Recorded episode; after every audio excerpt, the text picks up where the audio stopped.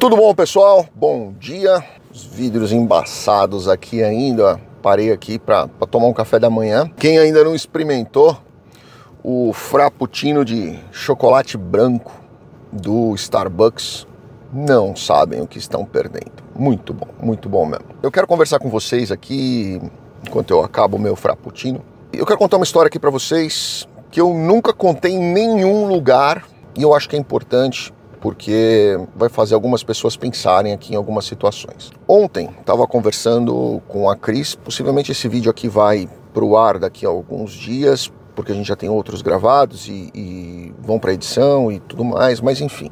A Cris está de férias, ela tirou uma semana de férias e na hora que ela voltar eu devo passar aí uma semana na Inglaterra e depois eu vou ficar dois dias na, na Itália a trabalho. Eu estou indo a trabalho, estou indo em férias, infelizmente.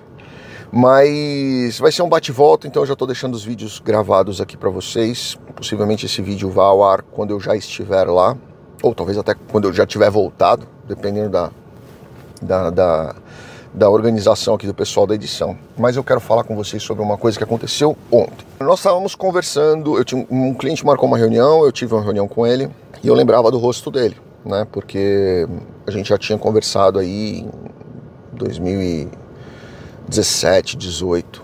E ele entrou com processo. Ele protocolou, ele não foi conosco. Ele, ele conversou comigo, pediu o, o, a nossa proposta de trabalho, nós mandamos. Ele agradeceu, não falou mais nada, tocou a vida dele, nós tudo certo, cada um seguiu o seu caminho. E aí ele entrou em contato ontem dizendo que ele tinha contratado uma determinada assessoria e essa empresa, não é uma advocacia, essa empresa protocolou o processo, o processo chegou numa RFE, foi respondido a RFE e eles negaram o processo e ele recorreu e foi negado o recurso também. Enfim, aí ele veio falar conosco. Quando ele veio falar conosco, ele, ele começou a falar uma série de coisas. Me lembraram muito a história do meu pai. Então, eu vou contar aqui para você a história do meu pai e, eu quero lembrar vocês que esse vídeo aqui não é sobre a história do meu pai, tá? Então, eu gostaria que vocês entendessem a mensagem atrás disso e a lição que isso trouxe para mim de vida. O principal, é, a principal razão aqui do meu canal, eu tentar trazer para vocês um pouco de informação para que vocês talvez, talvez não cometam os mesmos erros que eu cometi quando eu mudei de país. Se vocês quiserem cometer outros, cometam outros, mas não precisam cometer os mesmos que eu cometi. Então, às vezes os alertas, as coisas que eu trago aqui são experiências que eu tento compartilhar com vocês. Nem todos entendem isso, mas eu tento compartilhar para que as pessoas não cometam os mesmos erros. Tá? Então vamos lá. Eu vou, vou contar para vocês aqui. Eu nunca contei essa história para ninguém.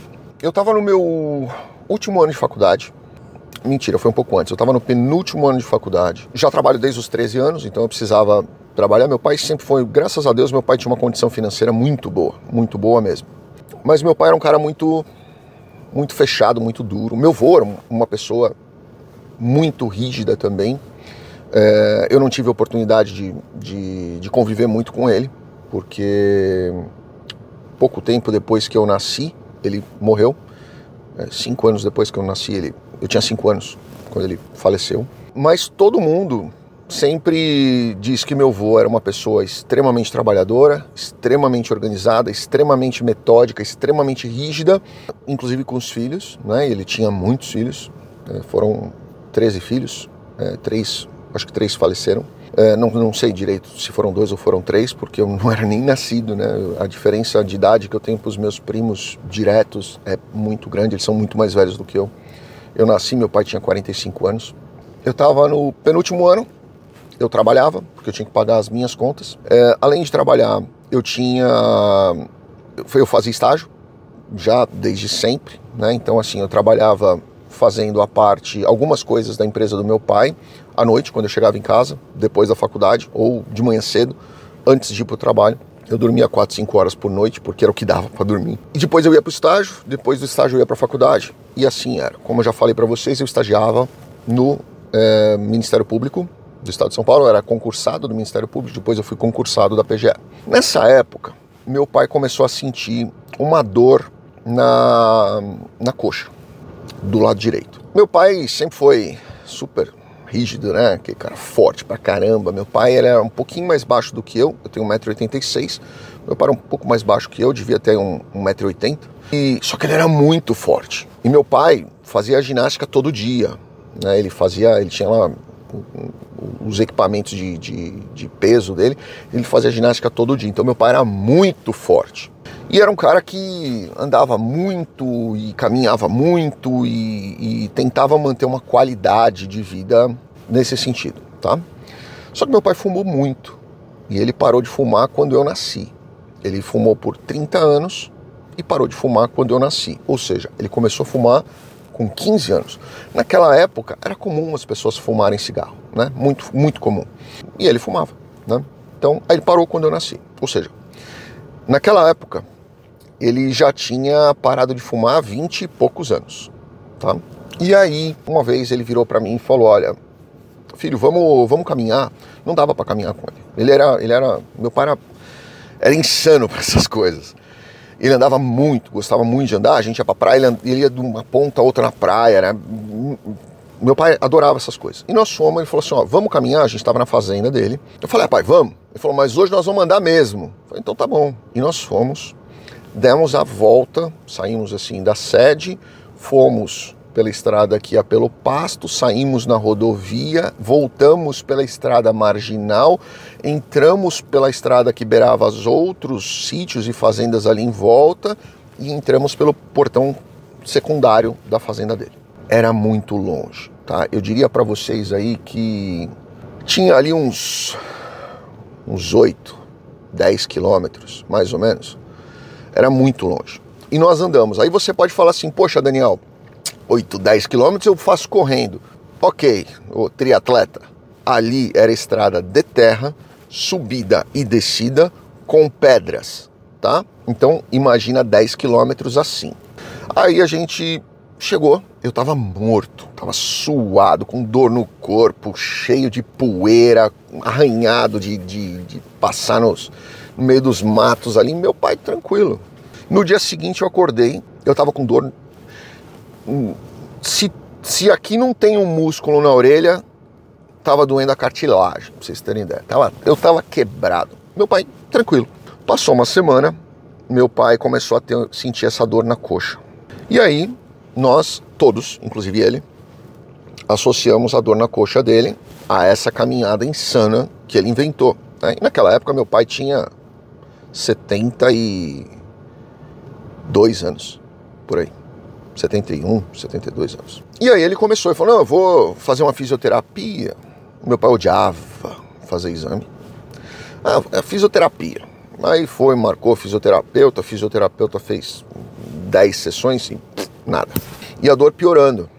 Aí ele tinha um apartamento em São Lourenço, é, bem na frente ali do, do Parque das Águas, Minas Gerais. E eu lembro que a gente foi para lá um final de semana e meu pai falou assim: Olha, tem acupuntura aqui é, no, no malzinho do lado do, do, do, do prédio. Vamos lá fazer comigo? Falei, pô, pai, lá vou eu tomar agulhada na orelha por causa disso, né? Falei, tá, vamos lá, pai, vamos, vamos, vamos, vamos lá. Fomos lá, fizemos acupuntura. Aí saímos dali, meu pai falou, ah, tô bem melhor, isso, aquilo, enfim. E isso, essa dor, ela perdurou por um ano. Lembro, na coxa, tá? Chegou uma hora que meu pai falou: Ó, oh, tá incomodando muito essa dor.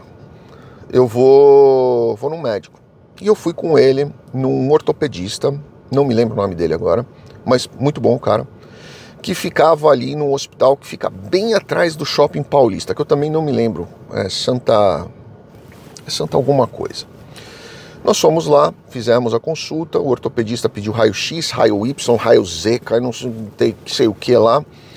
Chegou o exame, aí ele pegou e falou assim: "Eu quero eu quero fazer uma biópsia". Aí meu pai ficou meio preocupado, foi lá, fez. Descobrimos que meu pai tinha câncer naquele dia, tá? E aí esse médico, ele nos direcionou, ele falou: "Olha, sugiro que vocês procurem um, um oncologista". E aí nós fomos procurar um oncologista. Achamos um oncologista. Meu pai tinha naquela época lá um plano de saúde que era Golden Cross, Na época, cara, oh, meu Deus, dos, na época dos velhos, né? Era só Golden Cross, não tinha esses outros amigos, essas coisas, não, era o Golden Cross. meu pai sempre foi muito leal. Eu sou muito leal às coisas que eu faço, né? Então eu costumo ir no mesmo restaurante, eu vou sempre nos mesmos lugares, porque eu acho que se você cria lealdade, você recebe essa lealdade de volta. Nem sempre, mas eu acredito nisso, meu pai acreditava nisso. E a gente tenta, é, eu tento passar isso pro Rafa também. Né? A gente costuma ir nos mesmos lugares, frequentar as mesmas coisas. Chega lá, cumprimenta a pessoa, a pessoa sabe o que você gosta, ela te trata de uma forma diferente, você tem um, um, um approach diferente. Então eu, eu gosto de fidelizar muito as minhas coisas na minha vida. Aí nós, meu pai tinha isso com a Golden Cross, né? Já tinha outros planos melhores. Meu pai continuava na Golden Cross, porque era fidel, fiel à Golden Cross. Golden Cross estava nem aí para ele, subia o preço do jeito que queria, fazia o que queria, negava o que queria, e ele, não, eu vou ser leal ao Golden Cross. Aí ele ficou naquela porcaria, que não era porcaria, né, mas eu, eu, eu tenho os meus problemas contra a Golden Cross. É, descobrimos que ele tinha esse câncer, foi lá, fez os exames, comprovou que ele tinha câncer, e a partir daí eu fui atrás de um médico que a mãe do Rafa, a minha ex-mulher, conseguiu achar um cara, conseguiu marcar uma entrevista com um cara que na época era o melhor da galáxia. E é uma pessoa assim que eu, eu particularmente gosto muito dele pela forma humana e pela forma é, dedicada com que ele cuidou do meu pai, tá? Que é o Dr. Antônio Carlos Buzaide.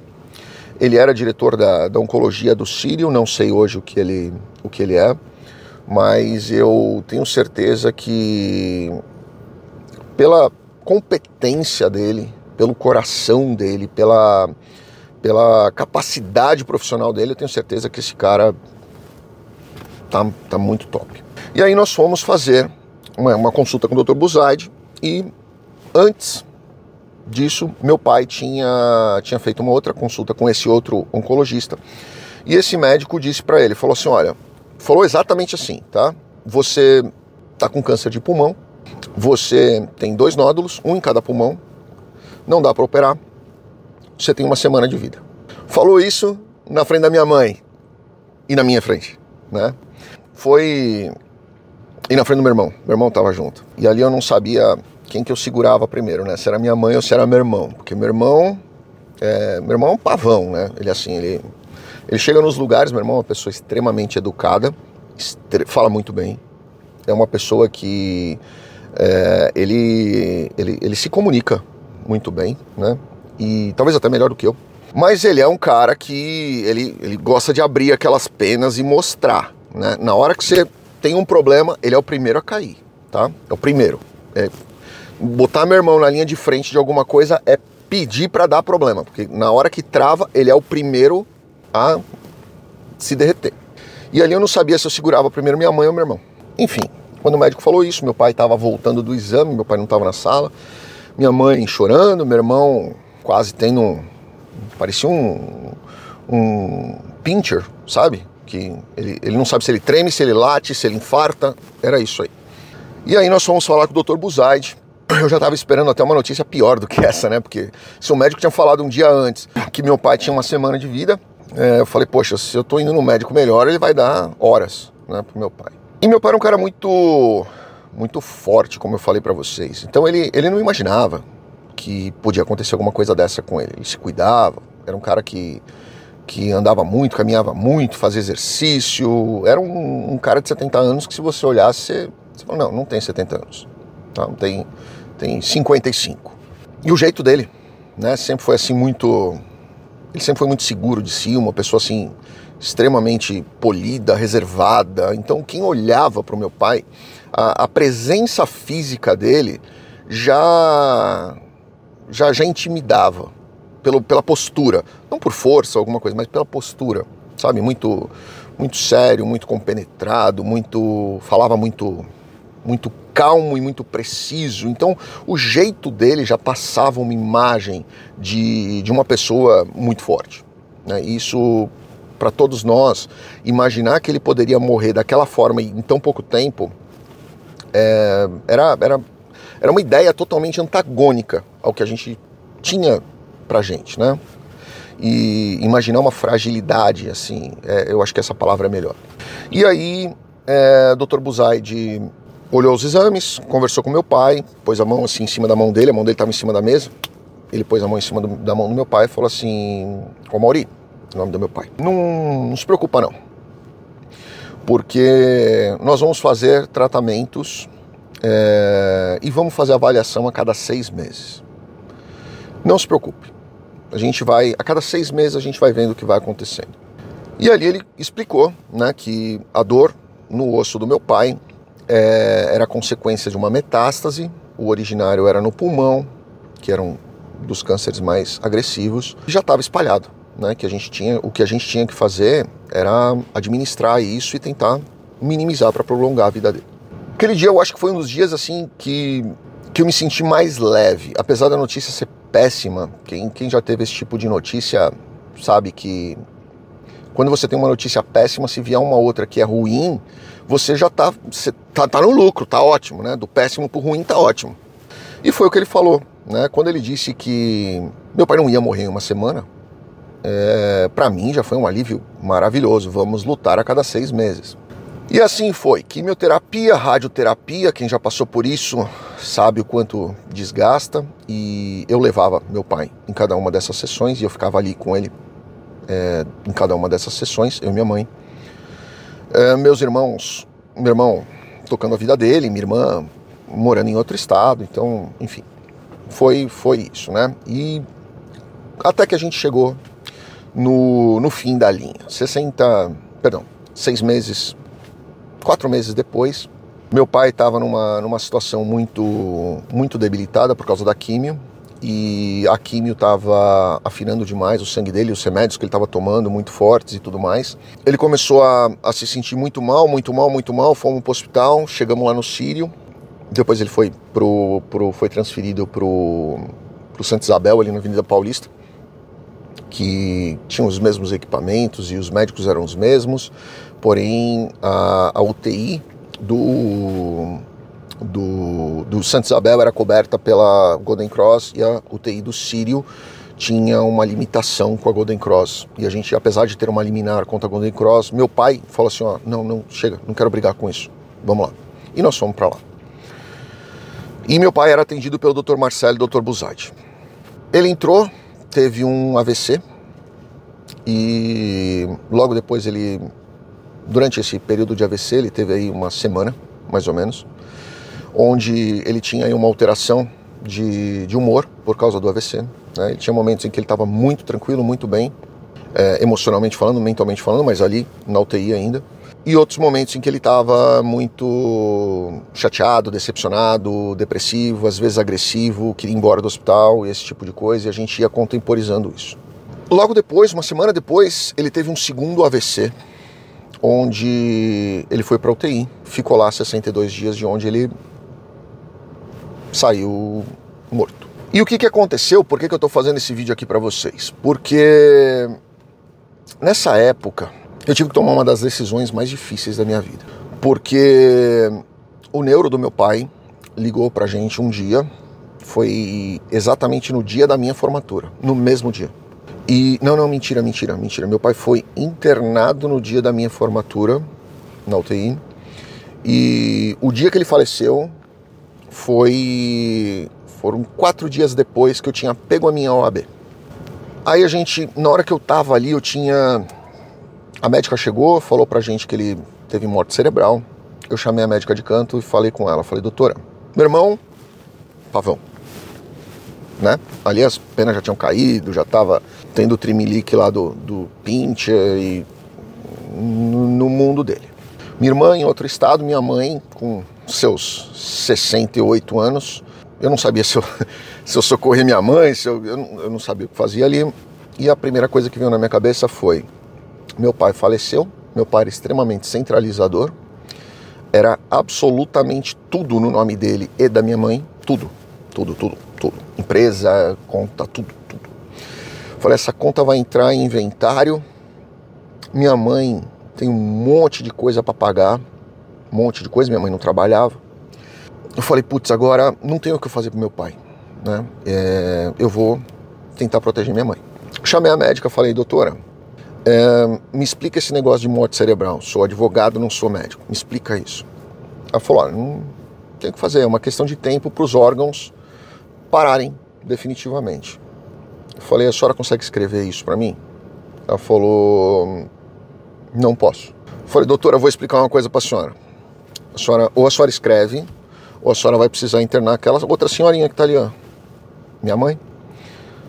Na UTI junto, porque nós vamos ter vários problemas. A médica entendeu, fez ali o laudo, peguei minha mãe. Minha mãe tava alucinada, né? A base de antidepressivo, enfim. Peguei minha mãe, botei no carro, fui até o meu escritório, escrevi uma petição de interdição, juntei o laudo da médica, peguei minha mãe, fui até o fórum central, entrei com a, com a ação de interdição, fui na sala do juiz, pedi que o juiz despachasse. Foi uma juíza. Eu acho que na hora que ela leu a minha petição, olhou os documentos, olhou para a cara da minha mãe, ela não tinha o que fazer, ela deferiu. No que ela deferiu, eu fui na empresa do meu pai, vi todos os bancos da empresa, onde a empresa tinha conta. Fui nesses bancos, peguei a ação de interdição, juntei e notifiquei todos os bancos que a partir daquele momento a minha mãe era responsável exclusiva por aquelas contas. Ou seja, só ela assinava. E nisso, meu pai ainda na UTI, tá? Ou seja, ele estava vivo enquanto isso aconteceu. No dia seguinte fui para o hospital, horário de visita, Cheguei lá, o médico chegou pra gente e falou assim: olha, é, não tem mais o que fazer. Nós podemos mantê-lo em aparelhos ou nós podemos desligar os aparelhos, mas não tem mais o que fazer. E aí eu eu fiquei pensando, né?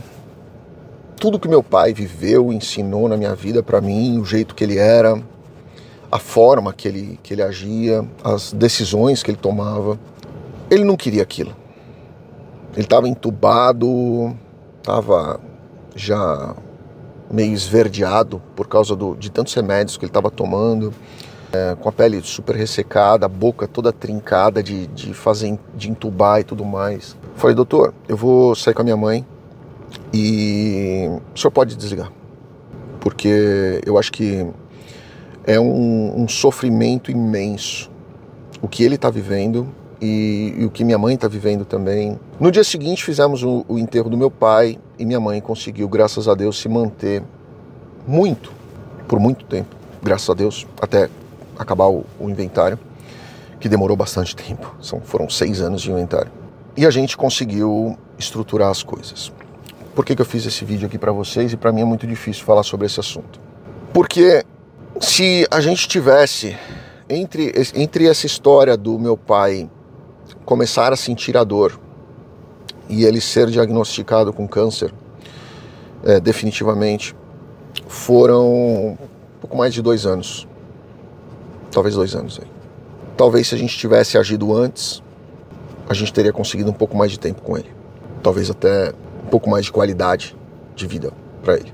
O fato do meu pai buscar pessoas que não eram especialistas naquele assunto, e eu não estou desmerecendo o fisioterapeuta, o acupunturista, o, o quiroprata, não estou desmerecendo, só estou dizendo que meu pai deveria ter procurado a pessoa especialista naquele momento e deveria ter feito, sim, a fisioterapia, a acupuntura, a quiropraxia, que, que acabaram ajudando, minimizando a dor dele naquele momento, com certeza, mas ele deveria ter sido diagnosticado antes por um profissional especialista naquilo. Né? Ele devia ter sido. A gente devia ter feito isso. E como ele não queria, ele tinha essa mania, a gente estava acostumado a, a dizer amém porque ele dizia, porque meu pai sempre foi a referência para todo mundo ali dentro de casa.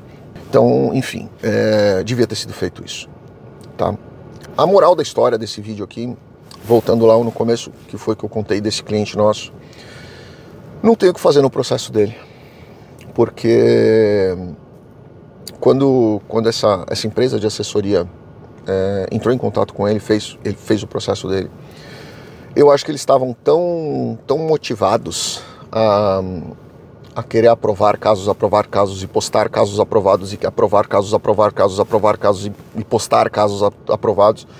Razão que eu, eu, eu, particularmente odeio isso, não faço isso, detesto isso.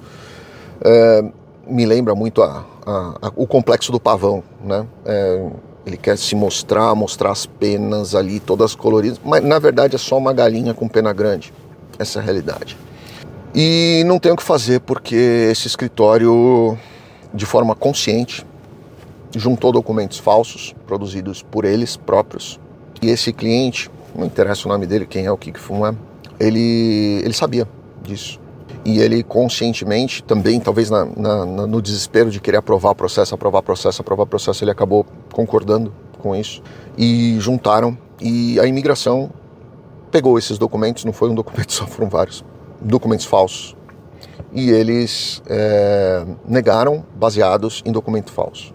Qualquer pessoa que pegar o caso desse cara agora, qualquer um, e eu falei isso para ele, não tem o que fazer. Né? Era o, é o Dr. Buzaide.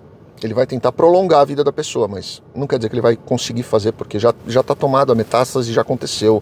O, o problema já contaminou tudo ali. Não tem o que fazer. E um advogado que tem um pouquinho de, de ética e seja honesto, ele vai falar para essa pessoa: olha, não adianta. Você vai protocolar 10 processos.